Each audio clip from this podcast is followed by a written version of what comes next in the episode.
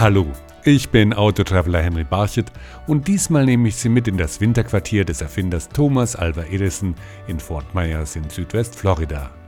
Die Erfindungen von Thomas Alva Edison auf den Feldern der Elektrizität, Telekommunikation oder die Entwicklung des Phonographs hatten grundlegenden Einfluss auf die kulturelle Entwicklung der Menschen. Edison ist aber auch ein Pionier im Tourismus.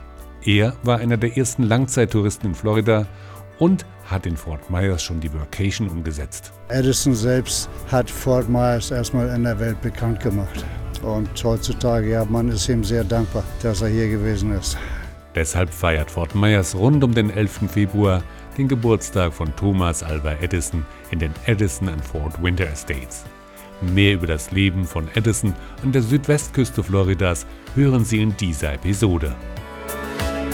Sie hören eine Folge der Audio Travels mit Henry Barchet.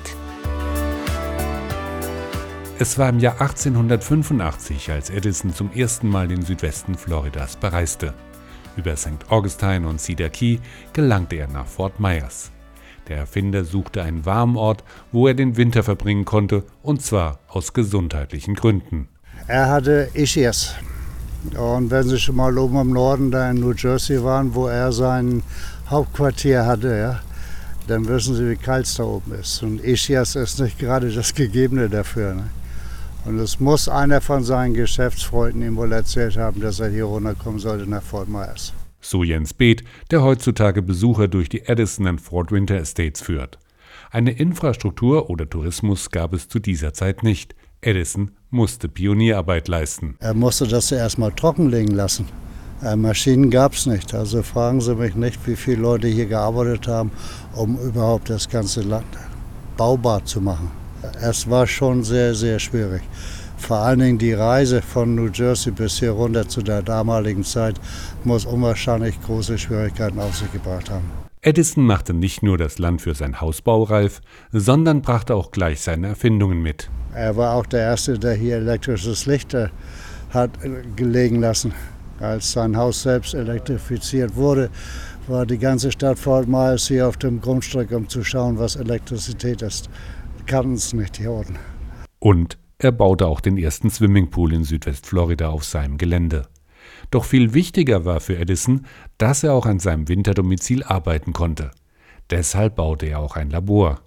Das kann heute noch besichtigt werden, so Laser Wilson von den Edison and Ford Winter Estates.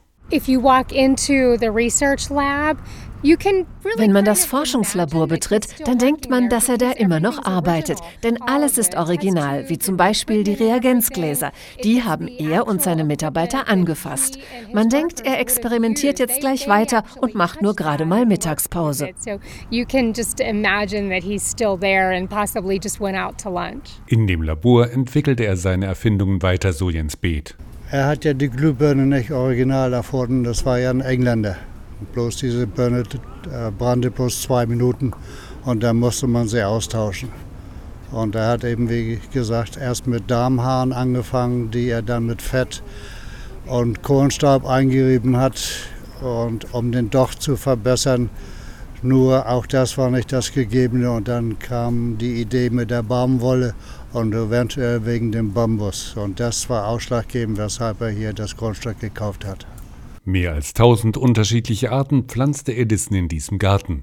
Unter anderem versuchte er dort mit dem amerikanischen Reifenhersteller Harvey Firestone einen Gummibaum zu züchten, um die USA unabhängig von Kautschukimporten zu machen. Edison verbrachte seine Zeit angeblich mehr im Labor als im Swimmingpool. Heute würde man seine Aufenthalte wohl eher als Vacation bezeichnen. Manchmal war er ja bloß zehn Tage hier, manchmal drei Monate, je nachdem, wie das Geschäft lief. Aber er hat ungefähr 20 verschiedene Angestellte hier gehabt, die teilweise mit ihm wieder nach New Jersey während des Sommers gezogen sind oder auch teilweise nur hier unten waren. 1916 bekam Edison Gesellschaft. Der Automobilbauer Henry Ford kaufte das Nachbargrundstück, die beiden verband nämlich eine Freundschaft bis zu Edisons Tod 1931.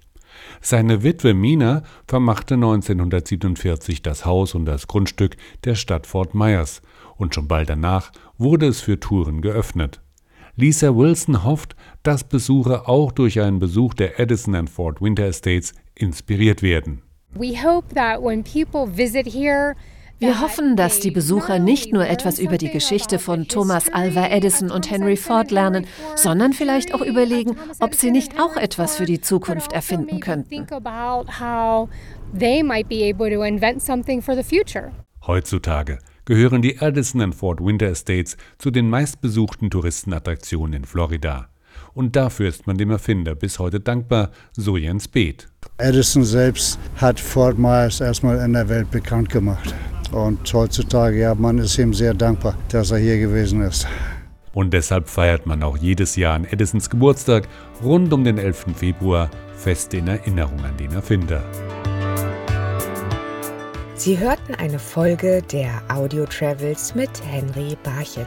Alle Episoden der Audio Travels hören Sie auf iHeartRadio, Spotify, Amazon Music, Samsung Podcasts, Apple Podcasts und auf mehr als 30 Streaming-Plattformen weltweit.